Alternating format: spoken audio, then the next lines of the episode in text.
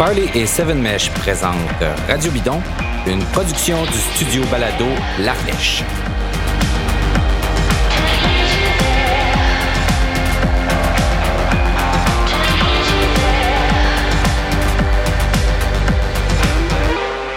Bonjour, ici David Desjardins et bienvenue à ce deuxième récapitulatif du Tour de France 2020 enregistré au matin du second jour de repos des coureurs. On a donc 15 étapes en arrière de la cravate à mes côtés, de manière euh, virtuelle et distanciée, Charles Ostigui. Bonjour, Charles. Salut, David. Et Audrey Lemieux, que vous pouvez entendre à l'analyse du Tour de France sur Flowbikes. On est très heureux de la voir. Son seul matin de congé, c'est, ben, elle passe avec nous aujourd'hui. Bonjour, Audrey. Salut, bon matin. Bonjour. À Audrey, je vais commencer en te posant une question à toi. C'est le jour de repos aujourd'hui, puis on demande aux coureurs comment ça va les jambes. Fait que je comment ça va les jambes? Les jambes à moi, ben, ça fait longtemps que j'ai pas roulé, mais c'est correct. Les jambes qui pédalent dans ta tête depuis 15 étapes, c'est plus ça que je voulais dire. Donc, comment ça se passe pour toi? Parce que c'est long, là, 21 euh, jours de course, là, puis c'est long des fois des, étapes autour. Là, il se passe, il s'est passé des choses les derniers jours, mais c'est pas toujours le cas.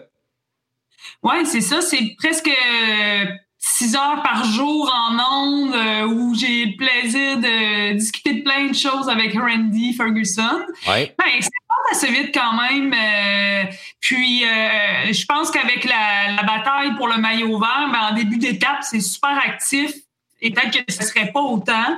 Puis, comme tu dis, les dernières étapes, quand il y, a, de l'action, les montées, les cols hors catégorie, mhm ça passe tellement vite. Tu te rends compte que ça fait six heures, puis euh, on est déjà rendu au fil de l'arrivée. Fait que ça va super bien. Ah bon, ben c'est, on est vraiment content pour toi en tout cas. Tu fais de l'excellent boulot, puis euh, le, métier rentre, ça paraît là. Euh, vous avez l'air de plus en plus à l'aise ensemble les deux, ça roule c'est le cas de le dire. Madame, Monsieur, j'avais identifié quelques sujets avec vous. Là. Moi, j'aime bien ça à voir. Là, j'en vois. Là, s'il y en a qui aiment les coulisses là, des émissions là, comme ça, les coulisses de Radio Bidon. C'est moi qui, à minuit le soir, envoie les talking points pour donc les différents sujets dont on va parler aux collaborateurs. Donc, on... Révèle nos secrets. Ouais, donc ils n'ont pas vraiment le temps de se préparer parce qu'on enregistre ça à 8h30 le matin. Euh, mais euh, je pense pas qu'ils avaient besoin de se préparer pour les sujets que j'avais identifiés parce que sont assez clairs puis ils sont assez évidents puis c'est les points forts qui ressortent des étapes 10 à 15 dont on va parler aujourd'hui du tour. Donc, euh, Primoz Roglic est toujours en, jaune avec euh, une quarantaine de 40 secondes, je crois, d'avance sur son plus proche euh, sur son plus proche poursuivant qui est Tadej Pogacar et avec lequel il nous donne des, un beau spectacle depuis quelques jours. Mais parmi les choses dont je voulais parler avant ça, il y a l'extraordinaire travail de Sunweb et la superbe victoire de Marc Hirschi. Et, pas seulement celle-là, aussi celle de euh, Soren, Craig Anderson, Craig Anderson. Donc, deux victoires pour, pour Sunweb. Euh, je commençais avec toi, Audrey, là, la, la, victoire de, de Marc Hirschi. Tu sais, quand on est commentateur, on n'est pas supposé, ou analyste comme toi, on n'est pas supposé prendre parti. Mais on avait vu Hirschi se faire reprendre sur la ligne quelques étapes plus tôt, se faire sauter à la ligne à la deuxième étape par Julien Alaphilippe. Puis là, il, il est reparti encore. Est-ce que, tu sais, euh, parce que j'ai, est-ce que tu étais excité? Est-ce que tu voulais qu'il le voir gagner comme nous tous et toutes? C'est sûr, c'est sûr, parce qu'après avoir passé aussi proche à deux reprises, de continuer d'en rajouter, de repartir en échappée, puis quand il est parti en échappée euh, pour sa victoire, je veux dire, c'est il y avait pas des c'était des gros noms qui étaient en arrière de lui mm-hmm. là tu sais. Il y en a qui ont essayé de faire la jonction pour aller le rattraper puis ils se sont juste découragés. On avait Gaudu on avait Martinez à un moment donné qui a essayé d'aller le rejoindre puis Hirschi était complètement sur une mission. Euh, il est parti puis là cette journée là ben il voulait se rendre puis il s'est rendu. Oui il a très bien fait ça.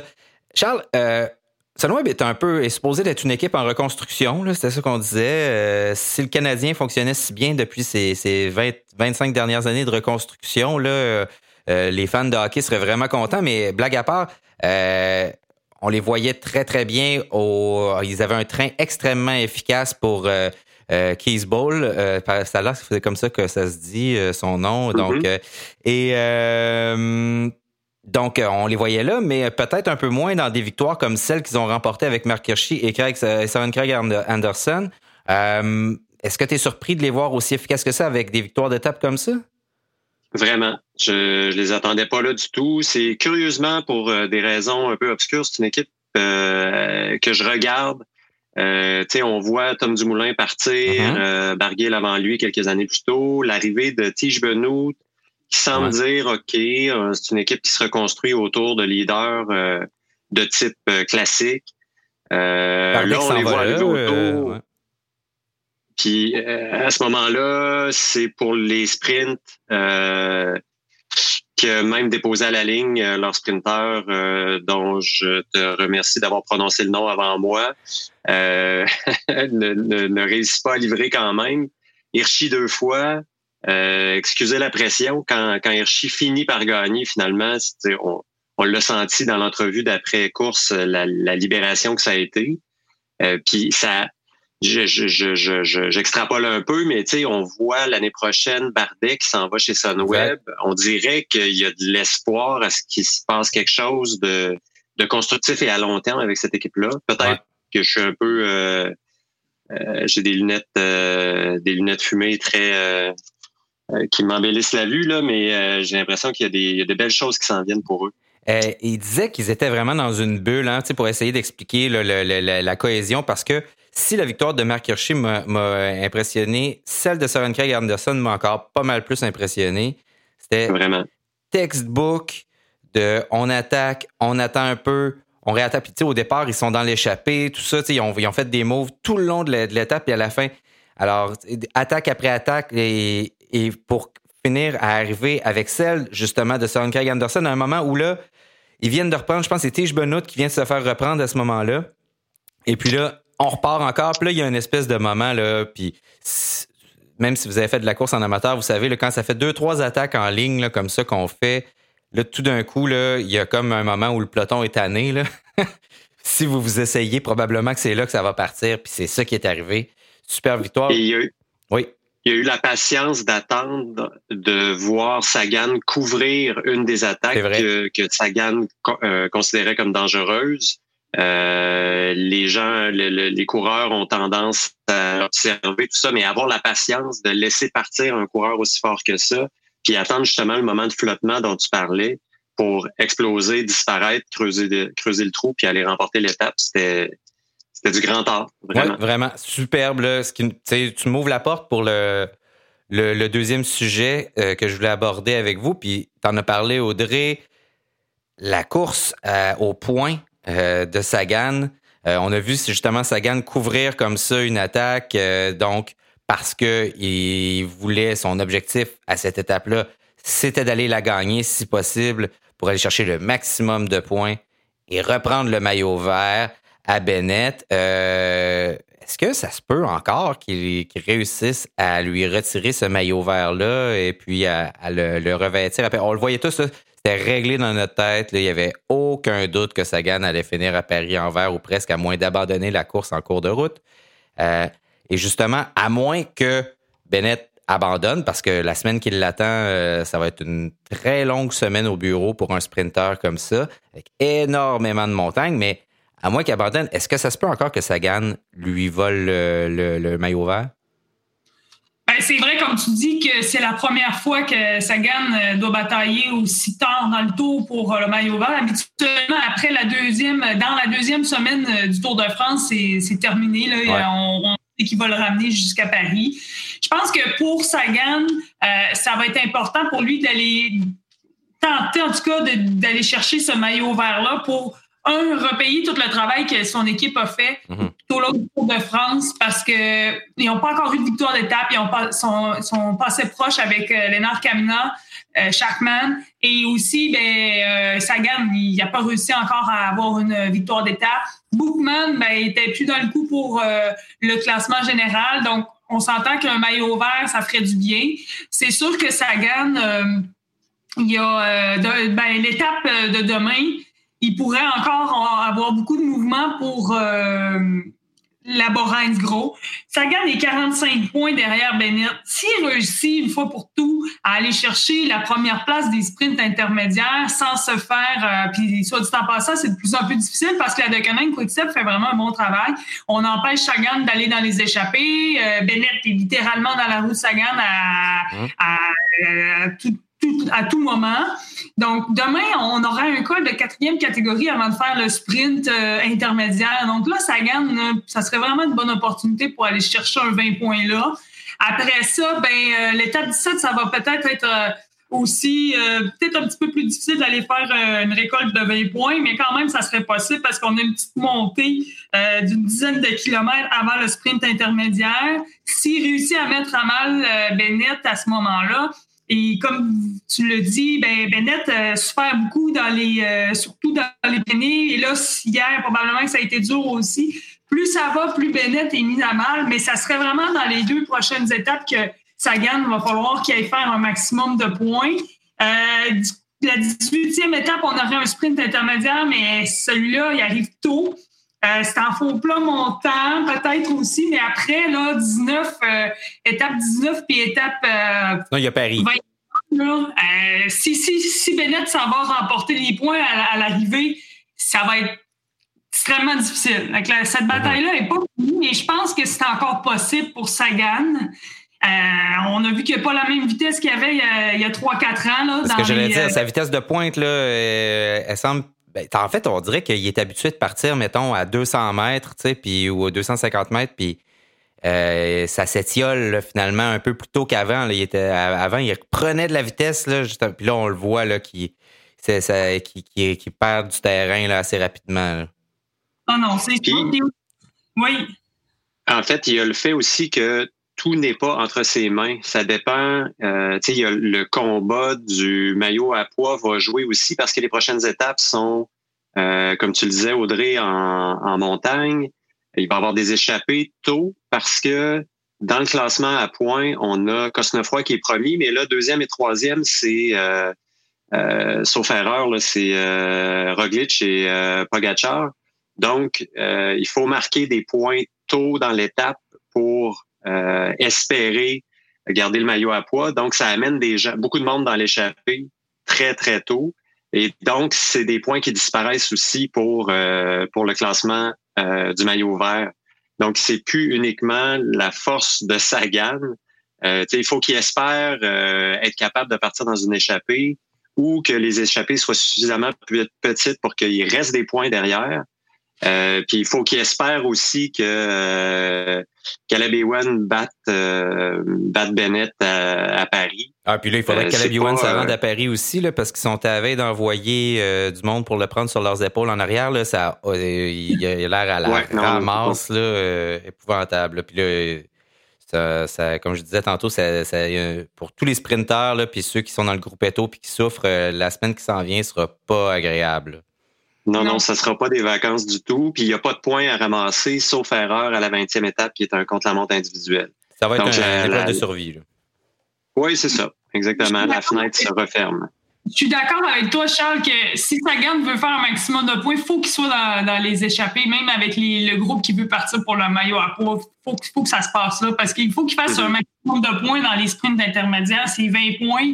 Euh, puis si on pense que s'il a eu son déclassement et sa, pénalité, ben, il, y aurait eu 43 points de plus, donc il serait seulement à deux points de Bennett. Ça aussi, ça, ça peut jouer, mais en tout cas, c'est des conséquences des actes, hein, on sait. Mais je suis bien d'accord avec toi qu'il faudrait qu'il soit dans les échappées dans les prochains jours, le matin. Puis c'est ça la difficulté, c'est que la Deconine, il ne laisse pas aller. Fait que c'est vraiment pas facile pour lui. D'ailleurs, Charles, dans nos échanges, est-ce que j'ai bien compris que tu n'étais pas d'accord avec le fait que, que Sagan ait été déclassé? je, ne suis pas d'accord. Ah oui, OK. En fait, ben, je, je parce qu'il faut à un moment donné prendre position, j'ai dit que je n'étais pas d'accord. Mais euh, c'est dans la belle grande zone grise de de, de, de, de, prendre un tel genre de décision. Mm-hmm. Est-ce que si euh, Van Aert était tombé suite au, coup de bélier latéral que Sagan lui a donné, j'aurais le même euh, avis? Possiblement pas. Euh, cela dit, il faut considérer la circonstance dans laquelle ça se déroule. le parcours qui se rétrécit, ce qui semble être un selfie stick sur le côté, Van Aert qui se déplace pas beaucoup, mais quand même un peu vers la droite. Euh, c'est embêtant. Mais tu sais, j'ai fait le choix de j'ai fait un choix d'église là-dessus, là, à savoir que ouais, ben, je pense Moi, je suis absolument pas d'accord avec, avec, toi, là, mais tu sais, je comprends qu'il y avait des contraintes. Là. Il y a un selfie stick, euh, il y a les, les espèces de, de, de, de, machins publicitaires qui dépassent là, de la, de la mm-hmm. barrière. Euh, mais sauf que euh, de la conduite dangereuse, c'est de la conduite dangereuse. Même si tu prends cette décision-là en une nanoseconde, c'est ça ta job. Euh, je, je me suis ostiné. Ça faisait longtemps que je m'étais pas ostiné sur les réseaux sociaux avec du monde. Là, J'ai trouvé un vrai bon sujet. Là. Euh, puis là, c'est comme on a chacun nos avis, puis tout ça. Parce que, bref, je me suis un peu ostiné avec du monde là-dessus, mais je trouve qu'on en passe beaucoup aux sprinteurs, même si c'est difficile et tout et tout. Là, là dans ce cas-ci, quand tu te fais refermer la porte, là, parce que c'est ça un peu que, que, qui s'est passé, mais même involontairement, parce que je pense pas que Van Aert le voit dans son rétroviseur pendant tout là, à ce moment-là. Là. Mais quand tu te fais fermer la porte, là, la porte est fermée. si après ça, tu décides de l'enfoncer, il faut que tu vives avec les conséquences de ça. C'est ça que Sagan a fait. Il a pris une chance, il a essayé un truc, puis, tu sais, ça m'a rappelé l'espèce d'arrivée échevelée de Milan Sanremo gagnée par Kwiatkowski là, à trois là, avec, euh, avec, avec Kwiatkowski et à la Philippe, exactement. Puis, Sagan est, est, couché sur le côté de Kwiatkowski presque à l'arrivée, comme ça. Donc, tu sais, je pense que c'est le genre de choses que Sagan fait souvent. Il va prendre appui. On se souvient que il avait été renvoyé du tour pour quelque chose dont il n'était pas responsable parce que Cavendish avait fait un truc comme ce qu'il vient de faire, d'ailleurs, qui était d'essayer de prendre mm-hmm. une porte qui était fermée. Et puis, euh, c'est refermé euh, sur lui, puis c'est lui qui a été la victime de ça à ce moment-là. Je pense pas, et à ce moment-là, et je le pense toujours, Sagan ne méritait pas du tout d'être envoyé du tour. Mais, et, euh, et c'était la faute de Cavendish. La porte était fermée, puis il a essayé de l'ouvrir. Et c'est ça que Sagan a essayé de faire encore une fois. Donc, je pense que là, ils ont dit, le grand, ça fait assez longtemps que tu fais la course de bicycle à pédale, c'est non. Là. Ouais, je trouve que c'est dur de comparer les deux situations. Dans un cas, la porte était complètement fermée, puis Cavendish est venu taper dans le coude à Sagan. On, remonte un peu en, parlant de ça, mais mm-hmm. dans l'autre cas, la porte se ferme au moment où la roue avant de Sagan est à peu près à mi-vélo de Van Aert. regarde, je je, mettrais pas mon... Euh, je serais, game de m'ostiner longtemps autour d'une bière, là, mais sans mettre euh, ma maison en, gage là-dessus. Mais cela dit, je pense, je pense que ça a été, ça a été rude comme, euh, comme relégation. En plus d'aller chercher ses points qu'il avait fait dans l'étape plus tôt, euh, c'était majeur. Ouais, ça c'est.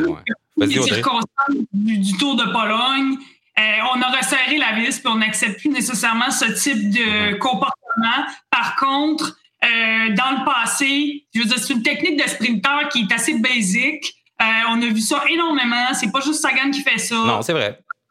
Par contre, ça a été resserré la vis, puis on veut plus d'incidents comme autour de Pologne. Puis bon, on est rendu là. Je pense, sais, mais on pourrait en parler là.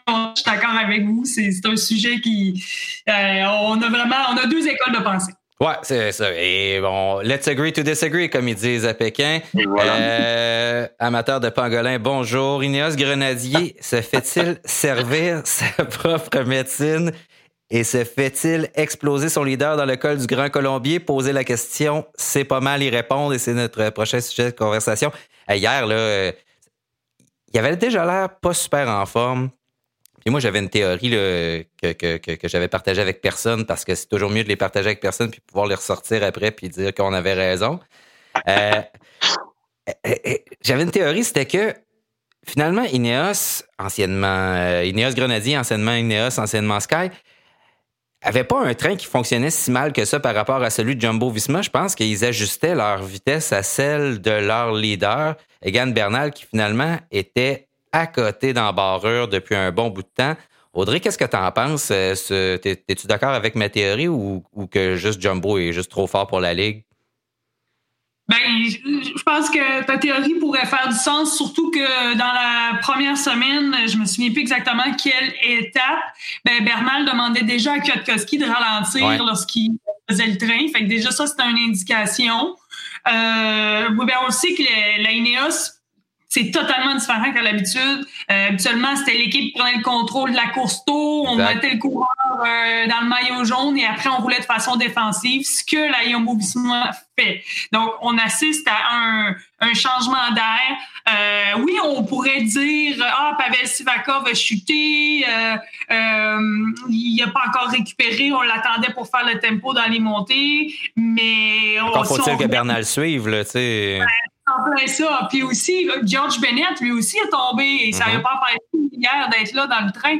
Mais Bernal, ben oui, ça avait montré des signes déjà dans la première semaine. Ensuite, au Puy-Marie, complètement vidé, très en difficulté. Et euh, ensuite, euh, hier, ben, c'est, il a dit que dans la première ascension, dans le, premier col du jour, col de la selle de Fromentel, il était déjà en difficulté, il s'est accroché, mais ça a été, ça a été terminé. Donc, euh, est-ce que ça va être, on n'en sait pas nécessairement plus. Est-ce que c'est physique? Est-ce que c'est mental? Est-ce qu'il n'a pas assez couru? il a besoin de plus de courses?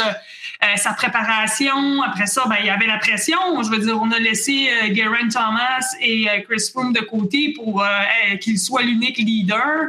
Carapaz a chuté à maintes reprises. il était prévu pour le Giro. Son pic de forme peut-être pas arrivé, mais encore là, ça revient à ce que tu dis. Probablement que Bernal, il n'avait pas cette forme-là. Mm-hmm. Oui, Charles, vas-y. Et, ben, et, combiné à l'extraordinaire puissance de Jumbo Visma, hier, je, je re-regardais le Grand Colombier un peu plus tard en journée. Van Aert a fait les huit premiers kilomètres à l'avant en hmm. brutalisant ce qui restait du peloton. Van Aert, il pèse quand même à peu près 75 kilos. C'est pas exactement un grimpeur. Après ça vient Bennett. Après ça vient Dumoulin après un certain Roglic. Puis ils n'ont même pas eu besoin de cette course qui était là en backup, en, en touriste en gros guillemets. Là. Euh, il revient en avant un peu en disant Ouais, là, OK, elle a tout euh, dans les derniers mètres. Là, je vais, je vais aller donner une coupe de coups de pédale. Ouais, c'est ça, pour montrer que je suis là. Mais non, en fait, parce qu'on voit, on voit là, qu'à ce moment-là, euh, euh, Roglic est à bloc, euh, attaque, euh, donc là, on est vraiment dans une situation plus tricky, comme ils disent. Donc, mais c'est vrai, c'est incroyable. C'est le différentiel, dans le fond, c'est la, la, semi-contre-performance, ou en tout cas, appelons ça une contre-performance de Ineos par rapport aux attentes, versus la, la, la domination outrancière de, de Jumbo Visma, qui se trouve avoir des grimpeurs qui n'en sont pas. Euh, puis tout ça est amené sur le plat par euh, Tony Martin aussi. Oui, euh, ouais, entre autres choses. Ouais, effectivement, qui est le, le Panzerwagen qui est toujours aussi efficace. Mais Bernal, en portugais tantôt. Bernal, il disait... Ben, en tout cas, ça, est-ce que c'est vrai, est-ce que c'est pas vrai? Il disait que c'était ses plus gros chiffres euh, par rapport à les, les, les courses. Donc, est-ce que c'est vrai, est-ce que c'est pas vrai? Ensuite, on a Romain Bardet qui disait que le niveau est, extrêmement élevé, mais en même temps, je veux dire, euh, on a un Richie Porte qui fait un super tour de France, Ouran qui est dans le coup, Lopez, euh, Landa, tu sais, je veux dire, euh, c'est des cas isolés. Bernal, sais, je pense que l'histoire de dire qu'il est super en forme, que les autres sont plus forts, qu'il a ses meilleurs chiffres à vie, je sais pas, je sais pas. Ben là, toute l'équipe Jumbo Visma est plus en forme que lui, là, ou presque. C'est un peu ça. L'équipe Yumbo Visma, je veux dire, t'as Tom Dumoulin qui finit deuxième en 2018 du Tour de France puis qui a remporté le, Giro en 2018 aussi. Il pourrait lui-même gagner le Tour de France. T'as George Bennett qui, lui, il pourrait faire top 5 facilement. Après ça, t'avais Rocheberg, mais là, il était pas, il est pas là, évidemment, mais qui, qui euh, sur le podium l'année dernière, troisième. Je veux dire, t'as des gars dans cette équipe-là qui peuvent gagner le Tour de France à eux-mêmes, puis là, ils jouent comme lieutenant. Ils agissent en tant que lieutenant. Qu'est-ce que tu veux de plus? Je veux dire, c'est imbattable. Ben, c'est comme la belle époque qu'on va appeler ça comme ça, de, de Sky. Là, donc, euh, mettons, quand euh, vous aviez Chris Froome euh, au service de. J'ai déjà oublié son nom, merci. Wiggins. Wiggins, merci. il est tellement devenu extraordinairement différent que j'ai comme oublié qu'il avait déjà été un champion du Tour de France.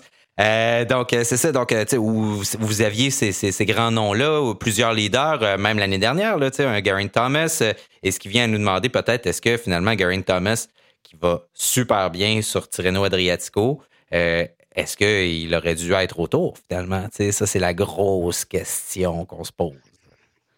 C'est la grande question, mais euh, c'est toujours plus facile à regarder en rétrospective. Euh, Audrey, tu parlais de Sivakov tantôt. Euh, effectivement, peut-être que s'il était là, la game serait différente. Mais bon, c'est toujours dur de prévoir ce que va être le niveau de forme et à quel moment le.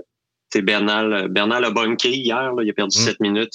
Ça, c'est quand même dur à prévoir. Ouais, puis c'était Carapaz le plan B aussi de, de Ineos Grenadier là, puis ben Carapaz ben ça, ça fait patate très tôt au début du tour donc euh, il a perdu euh, du mm-hmm. temps de bonheur donc là ben leur deuxième carte principale était plus dans le portrait non plus. Oui.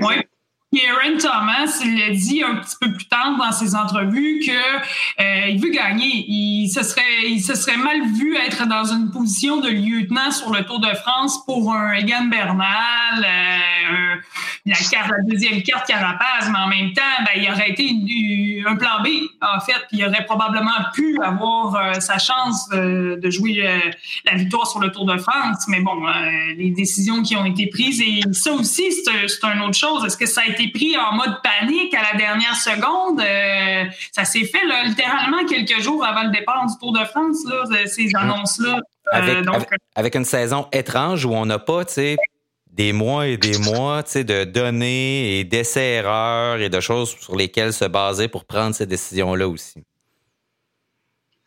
Puis là, ben, ça revient à l'absence de Nicolas Portal, euh, qui donnait des euh, de course, un directeur euh, sportif qui, a amené les, dans les dix années c'est à remporter. Et là, ben, les décisions qui sont prises, euh, qui sont prises d'une façon totalement différente. Luc Rowe a un grand rôle à jouer, communication sur la route, pendant l'étape et aussi après les courses. Mais on, a vu que c'était là, on est, on assiste à un changement d'air peut-être chez Ineos. Ouais, avec des choses quand même assez intéressantes aussi de voir. Non seulement, tu bon, OK, oui, euh, euh Visma est en train d'écraser la compétition, euh, mais il y a des trucs euh, qui se passent en arrière un peu. J'ai envie de dire, le, gagnant non officiel de ce tour-là, à date, vraiment non officiel, mais c'est un peu EF Education. J'ai envie de dire des courses en ce moment en général, parce que bon, on a vu Mike Woods sur Tirreno Adriatico qui était leader pendant quelques jours. Là, on a Ouran qui s'est glissé en troisième position du général, l'air de rien. On a Daniel Felipe Martinez qui s'est moqué de la Borans gros euh, il y a quelques jours euh, dans, dans une étape où il aurait dû, où il était à deux contre un euh, dans les derniers kilomètres. Et puis, il, ben, c'était vraiment c'était un truc de. Ils ont joué c'était qui le plus fort, puis c'était vraiment lui le plus fort. et donc, et on a des choses comme ça. On a un Tadej Pogacar qui Tadej Pogacar, est-ce que, puis là, c'est ça mon sujet, en fait, mon dernier sujet du tour là, pour ce qui s'en vient. Est-ce qu'il peut arriver, l'air de rien, puis battre Roglic parce qu'il a l'air plus fort? Eh, j'aimerais, j'aimerais vraiment te dire que j'y crois, mais j'y crois pas. Mon impression, c'est que Pogacar, c'est le prochain à craquer. Ah ouais. Il vient de, ouais, il vient de fournir des efforts. Ouais. La remarque, encore là, c'est, aussi précis que ma boule de cristal euh, l'est, mais euh, il vient de fournir des efforts monstrueux, mhm. plusieurs jours consécutifs. Il est rapidement isolé. Euh, il est toujours ou à peu près tout seul. Là. C'est pas c'est pas complètement vrai, mais mais quand même, j'ai l'impression que ça ça peut devenir un peu plus compliqué pour lui dans les les prochains jours. Il va falloir que David Delacruz, entre autres, soit avec lui. Il va falloir que Yann Polank aussi qui, euh, qui s'est fait, en tout cas, ce que j'observe un peu plus discret, euh, soit là plus longtemps dans les bosses avec lui pour pouvoir l'économiser, parce que sinon, on revient à ce qu'on disait il y, a, il y a, deux instants. Euh, Jumbo Visma va, va, va, passer le rouleau compresseur là-dessus. Audrey, qu'est-ce que tu penses de ça? Toi, est-ce que euh, Visma s'est emballé pas mal, à moins d'une grosse défaillance de, de, Roglic? Euh, si, on retourne en arrière, au début du tour, j'aurais dit, mon Dieu, ils ont sacrifié Tom Dumoulin beaucoup trop tôt, c'est une erreur. J'étais, je pensais, je penchais un peu vers ça, surtout que Roglic, ça fait presque deux mois qu'il est au sommet de sa forme. Donc, je me disais, euh, ça aurait pris vraiment cette carte-là pour la troisième semaine. Maintenant, on, on, est euh, à l'aube de la troisième semaine. Roglic toujours aussi fort. Et puisque tu parles de Tadej Pogacar, je trouve que euh, je suis un peu d'accord avec toi, Charles, en ce sens où ses attaques, euh, oui, il est passé à l'attaque, il avait pas le choix, il a perdu du temps à l'étape 7 dans la bordure et ça serait aussi toute, une toute autre histoire s'il avait pas perdu ce temps-là au moment où on se parle. mais il a fait ces attaques-là et je suis d'accord avec toi que ça coûte très cher en énergie. Euh, par contre, on sait qu'il est très capable de passer à travers une course par étape de trois semaines. Il l'a prouvé à la Vuelta avec sa troisième place. Et avec l'étape d'hier, il s'est campé dans les roues et il l'a dit à, l'entrevue à la fin de la course. J'avais pas de raison d'attaquer. Donc là, présentement, il est plutôt en mode observation parce que l'écart, il le réduit considérablement. Et il va jouer peut-être, on, on va avoir vraiment le test ultime au col de la Loze, je pense. Et euh, Tadej Pogacar a vraiment son euh, confiance à son contre-la-montre individuel parce qu'il bon, il a battu euh, Roglic au championnat national euh, de, la, de, la, de, la, Slovénie. Slovénie. donc, s'il peut combler cet écart-là, il pourra le faire. Je pense qu'il qui serait en mesure de jouer cette carte-là plutôt plus en observation, un peu moins à l'attaque dans les prochains jours.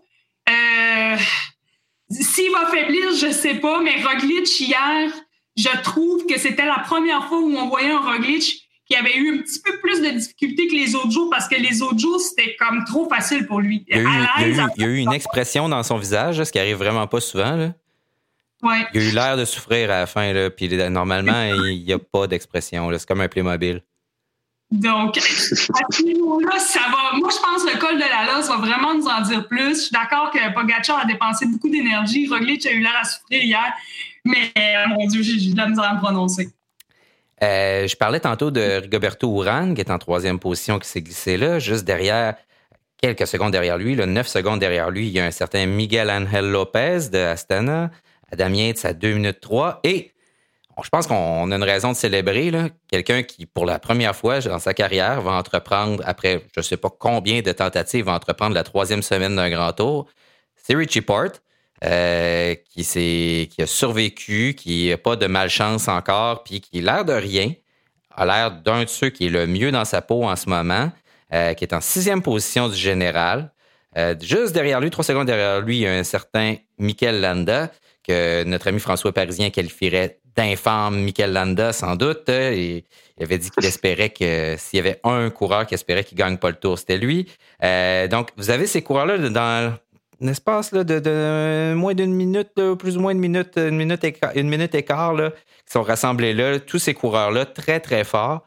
Euh, ça, c'est la course dans la course pour les prochains jours à regarder. Charles, c'est qui tu favorises? On a vu un Adam Yates très en forme hier qui, fait, a fait une petite tentative là, euh, vers la fin qui aurait pu porter fruit. Euh, on a senti à un moment donné que c'était pas si facile que ça à ramener. C'est lui qui finalement a craqué. Est-ce que Richie Port là, peut, se retrouver sur le podium du Tour de France? Tout à fait. Si ça se. Même s'il reste euh, en observation un peu des autres, il y a un contre-la-montre explosif. Il peut faire, euh, il peut faire des trucs euh, très impressionnants là. Puis il y a des gars devant lui qui vont souffrir de, le voir passer sur un vélo contre la montre. Euh, je pense à, à Ouran, entre autres, là, qui est pas mhm. qui est pas un très grand spécialiste de la discipline, que je vois pas à la troisième marche du podium à la fin du tour par ailleurs. mais oui, il a l'air bien. Je, je, je, serais tenté de répéter exactement ce que tu viens de dire. Et puis j'ai été un de ceux qui en qui en rigolait un peu en disant euh, on va être content s'il euh, s'il passe la neuvième étape, là, qui semble être sa, sa bête noire sur mhm. plusieurs grands tours. Il a l'air bien, il a l'air euh, en contrôle, puissant. pas de chute. en tout cas, je pense qu'il n'a pas chuté depuis le début. Mm. Mais moi, j'ai encore une théorie là-dessus. Là, c'est que Richie Port a déclaré il y a quelques jours qu'il ne re pas avec la Trek Segafredo et que c'était fini sa carrière de leader d'équipe, donc euh, euh, sur, des tours, des grands tours, qu'il redevenait domestique de luxe comme il était là, autrefois. Euh, c'est comme, on a l'impression que c'est comme si là, il s'était enlevé le poids sur les épaules de gagner des courses, puis que c'est là qu'il va avoir la plus belle performance de sa vie autour. Puis il a perdu, tu sais, Molema n'est plus là, Edison est encore là puis fait un super travail c'est pas une vilaine équipe quand, le leader euh, fait une belle job comme il est en train de faire en ce moment. Mais euh, effectivement, ça va être euh, ça va être intéressant de voir où est-ce qu'il va se ramasser d'ailleurs l'année prochaine en super domestique. Ça va être quand même tout un tout un client. on est très curieux de voir ça. Audrey, est-ce que tu vois notre notre Richie Port à nous? Parce qu'on l'a on l'a adopté. On, on, a tellement ri de lui que même si on devrait pas faire ça parce que je, je veux dire, une chute dans le col du chat comme celle qu'il avait subie, c'était zéro drôle, là, mais c'est parce qu'à un moment donné, tu es un super domestique au sein de la plus grande équipe, tu pars puis tu n'es jamais capable de finir un grand tour, ça devient un peu euh, une, blague, mais qui là, on, l'a adopté parce que là, on, veut qu'il réussisse. Ça, c'est le gars qui a toujours perdu puis qui finit par s'en sortir pas trop mal. Est-ce que tu le vois continuer de reprendre des positions au cours de la prochaine semaine?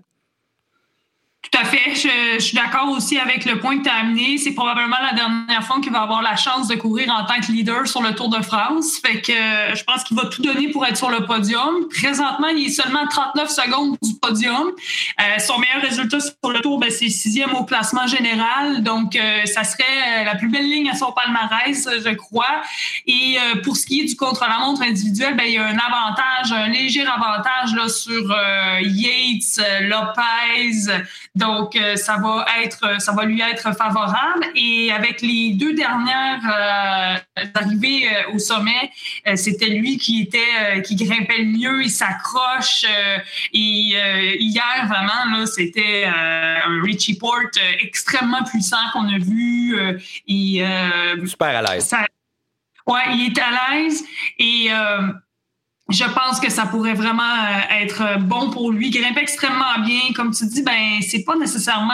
Euh, euh il n'y a pas, on dirait, cette pression-là. Mhm. Euh, il, est très serein dans ses entrevues et ça lui ferait un grand bien. Je, je le verrais, franchement, là, continuer à, bien performer. Seulement 39 secondes du podium, donc ça serait facile à... Pas facile, là, mais je veux dire, ça serait très faisable. Puis encore une fois, ben, je reviens là-dessus. Euh, son, lui aussi était dans la, dans la bordure à l'étape 7. Il a perdu euh, beaucoup de temps. Donc, euh, on enlève ça. Il est déjà candidat pour le podium. C'est vrai. Audrey, il y a une, deux, trois étapes de, de, haute montagne, montagne avant l'étape 19 qui est une étape de, on va dire, accidentée, moyenne montagne entre euh, l'étape 16, 17, 18, laquelle, d'après toi, là, il faudrait absolument pas manquer là, pour nos auditeurs? Là, dire, OK, si vous en avez une à regarder live, c'est celle-là, parce que là, il va se passer des affaires. Ben, je vais vraiment pour euh, l'étape 17. Euh, je considère que c'est l'étape reine, deux cols hors catégorie, le col de la Madeleine et le, col de la. 2300 euh, mètres d'altitude, c'est rare dans l'histoire du Tour. Et euh, ça ressemble ben, à l'étape du col de l'Isora l'année dernière qui était à 2600 mètres d'altitude. Donc, ça va être le point le, plus haut du, euh, du, Tour de France. Euh, je pense que euh, va regarder la, distance du col de la Losse, 21,5 km à 7,8% d'inclinaison. Les derniers 7 km de montée sont à plus de 20% d'inclinaison. Fait que, on a vu que la, au Puy-Marie, dans les trois derniers kilomètres, les écarts là, ont été assez considérables. Euh, le, Roglic a mis 18 secondes sur euh, mis 13 secondes sur Richie Port dans les 3 km et 38 secondes sur Egan Bernard. Donc, on peut s'attendre à vraiment voir euh, des écarts encore sur euh, ce col-là. Tantôt, on parlait de Tadej Pogacar et, et, Roglic. Je pense que c'est là vraiment qui va, c'est cette étape-là qui va faire la différence. Je l'attends avec impatience. Bon, ben nous aussi. Juste de l'information pour ceux qui euh, suivent peut-être ça de moins proche que nous. Euh, aujourd'hui, on remet le compteur à zéro des cas COVID au sein des équipes. Euh, donc, il y avait une règle qui avait été imposée par les autorités sanitaires en France, le gouvernement français, et qui était maintenue par l'organisation du Tour, c'était que s'il y avait deux cas au sein de cas COVID au sein d'une équipe, que ce soit parmi des membres du personnel ou des, des coureurs, euh, cette équipe-là serait exclue euh, du tour. Il y avait des équipes euh, qui avaient des cas au sein du personnel qui, ont été déclarés au début du tour. Et là, maintenant, il y a comme une, il y a une période, on a terminé la période de, de, de, mise à l'écart. Et donc, à moins d'une catastrophe, il n'y aura pas d'équipe exclue dans la dernière semaine. Il faudrait qu'il y ait deux cas dans la dernière semaine au sein de la même équipe. Dans une France qui on va le dire, c'est, ils l'ont pas annoncé comme tel en ce moment, jusqu'à maintenant, mais c'est la deuxième vague en France. On a 15 000 nouveaux cas euh, de COVID à tous les jours, tous les jours. donc, c'est énorme. Ils sont presque sur le bord de rattraper per capita les performances assez déplorables des États-Unis en la matière.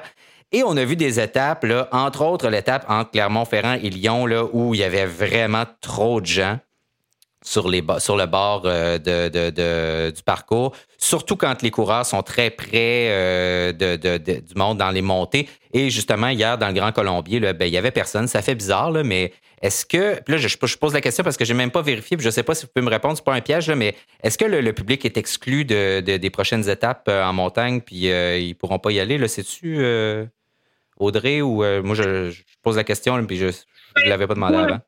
C'était une zone rouge euh, de l'Inde. Donc là, c'était vraiment euh, la décision à prendre, je pense, d'y aller à 100 spectateurs.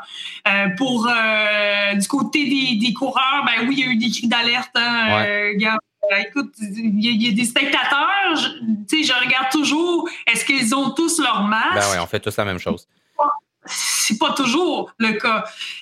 donc, il faut vraiment, je pense, y aller le plus prudemment possible parce que franchement, euh, c'est pas juste le spectacle, c'est pas juste l'organisation du Tour de France, la business, c'est des êtres humains. Puis je veux dire, c'est extrêmement important. Puis je pense que dans vos dans vos euh, radios bidons avec François Parisien, il était très clair là-dessus. L'union euh, qui qui entoure euh, les, les coureurs, parfois là, je trouve que c'est on prend les coureurs pour des numéros. Donc vraiment, ça serait important d'y aller euh, très sécuritaire pour les prochains jours. Non, effectivement, l'UCI, on, sait que c'est pas terrible. Puis là, ce qu'il faut comprendre aussi, c'est que ces coureurs-là, en ce moment, leur système immunitaire là, est, à zéro là, parce que euh, la, manière dont ça fonctionne, la récupération, c'est euh, de, ton corps après des efforts très, très intenses. C'est ton système immunitaire qui se, qui se charge de faire ça et donc il est sollicité presque à 100% pour te permettre de récupérer de ces efforts-là. Et donc, il est très affaibli par euh, cette série d'efforts et il est nettement plus susceptible que la moyenne des ours, justement, d'attraper n'importe quel petit virus qui passe par là. On a vu des gens leur crier d'en face, pas de masque. Moi, je hurle à ma TV comme un con en disant, mets ton masque. Mais, euh, mais tu sais, c'est, c'est ça, c'est déplorable. Il y a aussi le fait qu'il y a les coureurs, évidemment, de, de, qui ont souci, mais ils deviennent des vecteurs de propagation aussi. C'est le tour de la France, ils font le tour du pays. S'ils sont contaminés, ils trimballent ça avec eux. C'est rendre service à personne. Et au sein de leur, de leur bulle, de chaque équipe, tout ça aussi. Donc, euh, évidemment, là, à un moment donné, c'était très difficile de dire à tout le monde, vous mettez jamais, vous mettez toujours vos masques, etc. Et donc, au sein de l'équipe, ben, euh, clairement, euh, s'il y en a un qui tombe malade, tout le monde tombe malade ou presque. donc, mm-hmm. euh, c'est ça. Donc, terrible. Euh, j'aimerais qu'on glisse un mot avant de terminer sur parce que c'est comme c'est la, la, foire aux courses de vélo. Là. Peut-être un mot, je sais qu'Audrey, tu es, vraiment prise par le tour. On ne te demandera pas d'avoir d'opinion sur la question ou de nous parler, de faire ton analyse de ça parce que je pense que tu regardes assez de bicycles comme ça, mais euh, et, nous aussi d'ailleurs, et donc moi j'ai regardé quelques morceaux de Tirreno Adriatico qui se déroulent en même temps. Euh, Mike Woods qui a pris le maillot du meneur euh, assez rapidement, je pense, à la deuxième étape de, la course. maillot qui, s'est fait qui fait voler par un, certain Yates. donc, il s'est fait voler. En fait, il l'a pas volé du tout. C'était une très belle attaque. Donc, Charles, as-tu le jeter un œil là-dessus?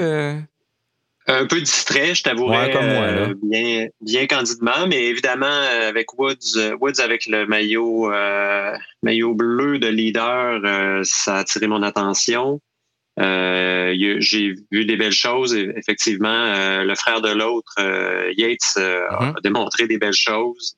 ça promet pour la suite de sa carrière quand il sera dans une nouvelle dans une nouvelle équipe si je fais pas erreur dans le dans le dans les, jumeaux, là, ouais, ben moi, je vais vous expliquer une affaire, là, puis là, je, me confie sur les ondes de Radio Bidon. J'ai toujours eu euh, un certain trouble avec les jumeaux. Puis euh, je suis incapable de me souvenir lequel est lequel, mais je veux dire, là, je, devrais le savoir que c'est, mettons, c'est Adam Yates, là, tu sais, qui est, qui est au, autour, mettons, exemple. Je ne sais même pas, là, je suis même pas sûr. Je suis pas capable de m'en souvenir plus que trois secondes. J'ai comme un bug avec ça, fait que moi non plus. Adam est autour, Simon est au euh, Merci. Merci Charles, je m'en souviendrai pas dans 15 minutes, mais c'est ça, j'ai comme. même sur le vélo, je veux dire. Euh, ouais. J'ai de la difficulté à les, à les différencier. Mais euh, Michael Woods, performance hallucinante. Quand il a gagné. Et ben moi, je vois ça comme aussi très, très, une très bonne nouvelle pour ce qui s'en vient, c'est-à-dire les championnats du monde, parcours qui pourrait très bien lui plaire. Mhm. Donc, euh, il monte en puissance pour ça. C'est sûr que je pense que ça a été euh, peut-être une décision pour être sur le Tour de France. C'est sûr que j'y ai pas parlé personnellement, mais il y avait littéralement sa place là. Donc, ça fait aussi une belle euh, réponse à son équipe qui est en forme, qui prend ça au sérieux. Et puis demain, ben pour, je sais pas si c'est demain là, mais pour Tirreno Adriatico, attention à Garen Thomas. Ça aussi, ça va être intéressant parce que ça va être le contre-la-montre individuel. Et euh, c'est euh, sur euh, pour Simon Yates, là, ça va être, je pense que ça va jouer un peu là-dessus. Là. On sait qu'Adrian avait déjà eu le maillot bleu de leader, mais avait été battu par Primoz Roglic par une seconde au contre-la-montre final. Donc là, est-ce que Simon Yates va pouvoir venger son frère jumeau Adam Yates? merci, merci, de m'avoir rappelé deux fois que c'était Simon Yates qui était à Tirreno Adriatico parce que j'avais effectivement déjà oublié. Euh, effectivement, c'est ça. Ouais, vas-y. C'est aujourd'hui, excuse-moi David, c'est aujourd'hui le contre la montre individuelle qui est un. Euh, aujourd'hui, on est lundi. Euh, on, est, on, est lundi le, 14 septembre, si jamais vous nous écoutez mercredi ou jeudi. exact. Zéro dénivelé, 10 km. Habituellement, ça se fait à 242 km heure. C'est toute, un, toute une épreuve à voir. En ce moment même. Et aussi, une autre chose qui se déroule en ce moment, c'est le Giro Rossa, donc euh, la seule euh, course à étapes euh, digne de ce nom pour les femmes. et ben, on a, j'ai envie de dire, les, les, suspects usuels, donc les qui sont qui sont là. Hier, une épreuve qui se terminait par une montée totalement brutale. Je regardais ça, là, mais les filles faisaient des zigzags dans la côte à la fin. C'était du plat, là, ça arrivait gros gaz dans la ville. puis après ça, c'était comme 200 mètres d'une face de singe là, complètement à pic. Là, ça n'avait aucun sens. Là. Et c'est Marianne Vos qui a, remporté ça, qui a distancé la, leader euh, Annemiek van Vleuten, la Vleutenaminator. Euh, puis euh, ben, c'est quand même Annemiek van Vleuten qui est encore en très bonne position là, pour, euh, pour remporter cette course-là. Mais on voit qu'il se passe quelque chose, un très beau, une très belle course du côté des femmes aussi. je t'ai fait une plug, je t'envoie une plug, Audrey, parce que tu es sur Flowbike et moi je suis abonné à cette plateforme-là et j'ai entendu plein de commentaires. Bon, il y a eu un article dans le Devoir pour lequel on m'a posé des questions. Il y a plein de gens qui ont réagi, mais il y a beaucoup de gens au début du tour qui m'ont dit Hey David, comment on fait pour regarder le tour là?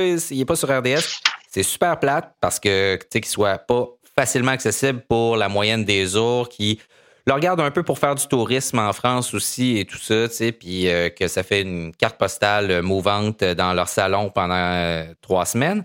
Sauf que tabarnouche pour l'amateur de cyclisme en ce moment, il y a du stock à se mettre sous la dent là, chez, sur Flowbike. Donc, moi, je regarde tout ça en différé. Quand ça m'adonne, ça me permet de faire aussi tu sais, du fast-forward quand tu regardes une course en différé, puis tu t'en vas jusqu'à la montée finale de Tirreno où là, ça se joue, tu sais, puis là, c'est ça que tu regardes. Euh, donc, euh, puis, euh, ben, on les félicite d'avoir engagé des gens comme Randy et Audrey pour faire justement la, le commentaire en français. Est-ce que vous avez beaucoup de monde qui vous écrivent, Audrey, pendant les courses? Est-ce que vous avez ça à gérer en plus de tout le reste? Oui, ben, euh, ben, merci d'ailleurs. Merci pour tous ceux qui nous écoutent parce que oui, ben ça a été un peu. Euh, euh, il y en a qui étaient super contents, qui étaient déjà même abonnés à Flowbikes. Puis pour quelqu'un qui, aime, comme tu dis, se mettre des belles courses sous la dent, ben, il va en avoir encore. On va faire la Vuelta, on va faire Liège-Bastogne-Liège, on va faire la Flèche Wallonne. Je pense même qu'il va y avoir une équipe pas nécessairement au courant, mais Randy avait l'air de dire qu'il va y avoir une équipe qui va faire Paris-Roubaix. Je ne veux pas vous induire en erreur, là, mais donc, écoutez, euh, c'est rendu là, c'est comme ça. On est en 2020 et puis euh, euh, malheureusement, les, grandes chaînes ne, diffusent pas le Tour de France. Donc, présentement, c'est la réalité. Je pense qu'il y a eu un petit peu de mécontentement. je sais que Simon Drouin avait dit les, coûts d'abonnement. Après ça, c'était pas nécessairement ça. Tout ça. On, est en ère de changement. On est comme c'est comme l'équipe Ineos. C'est un ère de changement puis tout le monde va être très content de, pouvoir s'abonner à, à Flowbikes et d'avoir accès à toutes ces courses-là. Je veux dire, on a le calendrier au complet euh, et puis ça va peut-être encore plus euh, tu sais, là, on n'a pas eu une saison normale, là, mais peut-être que la saison prochaine, ça va être euh, toute l'année. Je veux dire, c'est. Ben, l'autre affaire, c'est que si tu t'abonnais pour un an pour le tour cette année, tu avais deux tours. C'est ça. Eh, juste de même, là. Pensez-y. Parce que là, on n'est pas au bon moment de l'année pour le tour. Là, donc, euh, as presque, si tu t'abonnais là, fin août, tu avais presque deux saisons de bike au complet. C'est, je dis ça comme ça. Euh, donc, il n'est pas trop tard. Et euh, en passant, Flowbikes n'est pas un commanditaire de l'émission. On dit ça parfaitement gratuitement comme ça, mais moi, j'aime le service. Je le trouve super bien fait. Je comprends que pour des gens qui ne sont pas des super fans de cyclisme, c'est pas très abordable, mais si vous aimez ça, là, bâtard, là, plutôt que de prendre mon VPN puis d'aller écouter Jaja euh, sur, sur le site du tour, j'aime mieux aller écouter Randy et Audrey. Merci Audrey d'avoir été avec nous. Un plaisir. Merci à vous deux, les gars. Ça fait toujours plaisir d'être euh, le jaser de vélo avec vous autres. Merci Charles euh, et euh, Audrey, on est vraiment content de t'avoir avec nous. Merci Charles d'avoir été là aussi en ce petit lundi matin. Je retourne à ma semaine de vacances. Imaginez-vous donc, j'étais de laquelle je me suis extrait pour venir faire ce radio bidon. Ne me félicitez pas. Et ben merci. Puis on se reparle. On va se reparler dans une semaine à la toute fin de, de ce Tour de France là. Sur ce, Audrey, bon dernier droit. merci. Charles, merci beaucoup encore une fois. Toujours un plaisir. Au revoir. À bientôt. Bye. Merci à vous toutes et tous d'avoir été à l'écoute. Radio Bidon est une présentation de Seven Mesh et Parley. C'est une production du studio Balado de l'agence La Flèche. Si vous voulez nous suivre sur les réseaux sociaux pendant le Tour de France, ben n'hésitez pas à le faire. On est surtout sur Twitter, mais on est un peu partout. Et puis évidemment, vous pouvez télécharger euh, cette émission et toutes les autres émissions préférablement vous abonner sur toutes les bonnes plateformes de podcast. Merci d'avoir été à l'écoute et à la prochaine.